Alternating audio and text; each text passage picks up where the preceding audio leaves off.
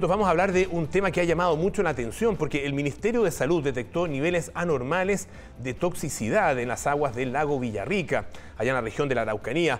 Pero claro, indicó que de momento la situación no impide el baño de los eh, turistas, de los residentes. Vamos a conversar acerca de este tema con la doctora Laura Borger, que es eh, toxicóloga y mm, nos eh, va a ilustrar acerca de lo que está pasando allá en esa región. ¿Cómo está, doctora? Muy buenos días, gusto saludarla. Hola, buenos días, Polo, ¿cómo estás? Muy bien, acá, bueno, muy interesado en, eh, este tema. Me tocó casualmente estar justamente en eh, el lago Villarrica hace algunos días.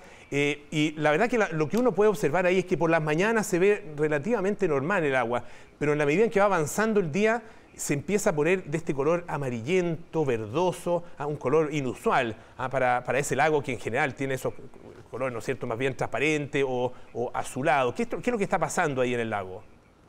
Bueno, esto es algo que es característico hoy día de muchas zonas lacustres a nivel mundial, porque estas algas eh, son, eh, eh, tienen una distribución, la alga verde que se llama, ya esta alga tan especial, tiene la característica que se nutre de ciertos agentes que están asociados a contaminación, como son el nitrógeno, el fósforo, el carbono, y además de eso tiene la particularidad de que con temperatura y con luminosidad adecuada ella va a crecer rápidamente. O sea, lo que nosotros vemos en, las mañanas es que probablemente vas a verla como depositada sobre las piedras, como más, más, más inocua, pero ya a medida que va aumentando la temperatura local y que se va provocando todo lo que es la radiación UV, que va aumentando durante el día, vas a tener estas condiciones más favorables y pueden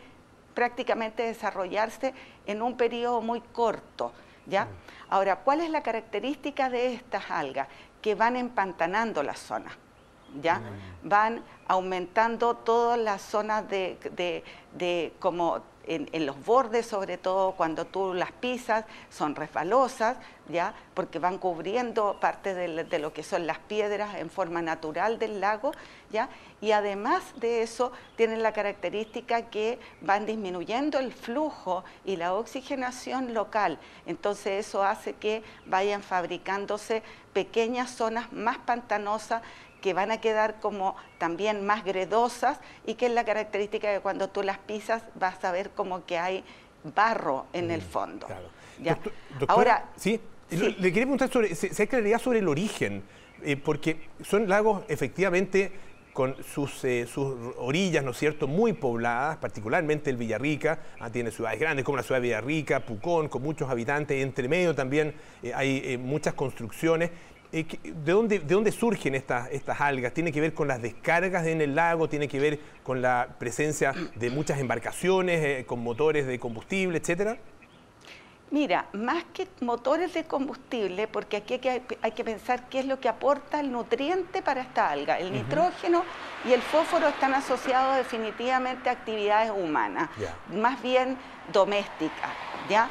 Eh, y, y, es distinto los procesos industriales porque los procesos industriales están tremendamente monitorizados desde el punto de vista de lo que son los riles. Ellos tienen que cumplir cierta normativa y, tienen que estar muy abocados porque no pueden hacer descargas sobre ciertos valores, ¿ya? para que sean clasificados como agua de descargas superficiales. Pero, ¿qué es lo que ocurre? Cuando tú tienes un aumento de las parcelaciones asociados a una disminución del aporte de un sistema de captura de, sistema alcantarillado principalmente, o prefieres la, fosa séptica versus un pozo estructurado con eh, los sistemas modernos hoy día, con bioremediadores, etcétera, tú tienes la posibilidad de esas que constituyan una eh, permeación de los suelos y por supuesto que ahí van a tomar a la napa subterránea y van a llegar al lago. Y lo otro son las descargas superficiales en ríos y riachuelos que también tenemos, ¿ya? Y ahí no solo está la descarga, entre comillas, del, del turista que es como más quiere ser más natural y estar en más contacto con, con la naturaleza, pero que muchas veces transgrede las reglas como en la disposición de basura, porque no solo está relacionado con eh, la eliminación de, orina y de, y de feca. Está también relacionado con eh, humanas, sino que también estas pueden ser también de animales, o sea, tu perrito que va caminando, que se le ocurrió hacer popó y que tú la dejaste ahí porque total era el campo, o total era la playa, o llegaste y la tapaste con un poquitito de arena y listo. Esos son errores que a la larga van a ir constituyendo, aunque sea una dosis homeopática, va repercutiendo porque uno más uno se van sumando, ¿ya? Y por otro lado, tienes que la persona que lava ropa muchas veces porque van a camping de no muy eh, estructurado, entonces lavan la ropa en el lago, se lavan el pelo con champú en las orillas del, lago, lavan el popó de la guagua en, en las aguas del lago. O sea, todo eso va haciendo una sumatoria de agentes que van eh, de alguna forma repercutiendo en este tema. Entonces, aquí el llamado no es solo a, oiga, cuídese de las algas, vaya viendo eh, el tema del, monitoreo que está haciendo la Armada y la Ceremi, ya que está en, su, en el cumplimiento de sus labores y está perfecto, pero también hay que hacer el llamado a la parte del turismo responsable. A eso es quizá el punto más clave. O sea, que si tú eh, hiciste eh, y te sobraron cosas y, sobraron las cáscaras de, los, de, la, de, la, de, las papas, no pienses que vas a hacer un compost ahí, sino que vas a generar también el aporte a través de, eso, de esos productos de elementos que van a ir aumentando, aunque sean grados homeopáticos, pero van a ir aumentando la contaminación. Doctora, eh, ¿Cuáles son los riesgos eh, para eh, las personas que eh, vemos ahí en las imágenes, muchas personas que se están bañando incluso con el agua verdosa, amarillenta y, están ocupando, ¿no es cierto?, el lago para refrescarse. ¿Hay peligro? Se habla de algas tóxicas. ¿Son efectivamente tóxicas y qué, qué riesgos podemos correr? Bueno, estas algas tienen 60 variedades. Dentro de las 60 mm. variedades hay unas que no pasa nada, hay otras que son irritantes, otras que son neurotóxicas y otras que son hepatotóxicas, o sea, tienes una variedad y en un momento dado tú puedes tener un cóctel de ellas metido. Entonces, por lo tanto, los efectos mínimos que van a tener estas personas van a ser irritación en la piel. Ahora, si las concentraciones suben más allá, porque en este momento la tolerancia para aguas recreacionales está cumpliéndose, pero no cumple, ya está muy cercano a no cumplir los requerimientos para agua potable. Entonces no es cuestión de que eh, yo decida, por ejemplo, lavar la olla en el borde del río.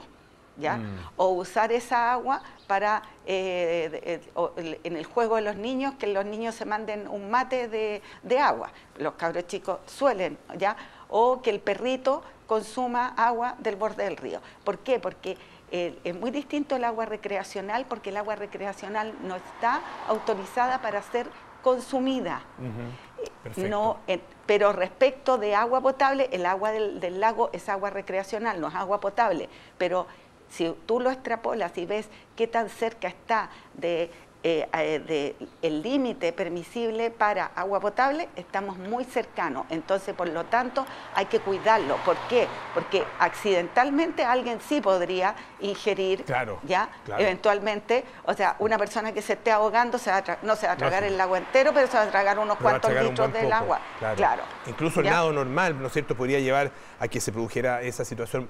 Doctora Laura Bergel, muchísimas gracias por estar esta mañana aquí en Tele 13 AM. Que tenga muy buenos días. Listo, que estén bien, Pablo. Gracias. Adiós.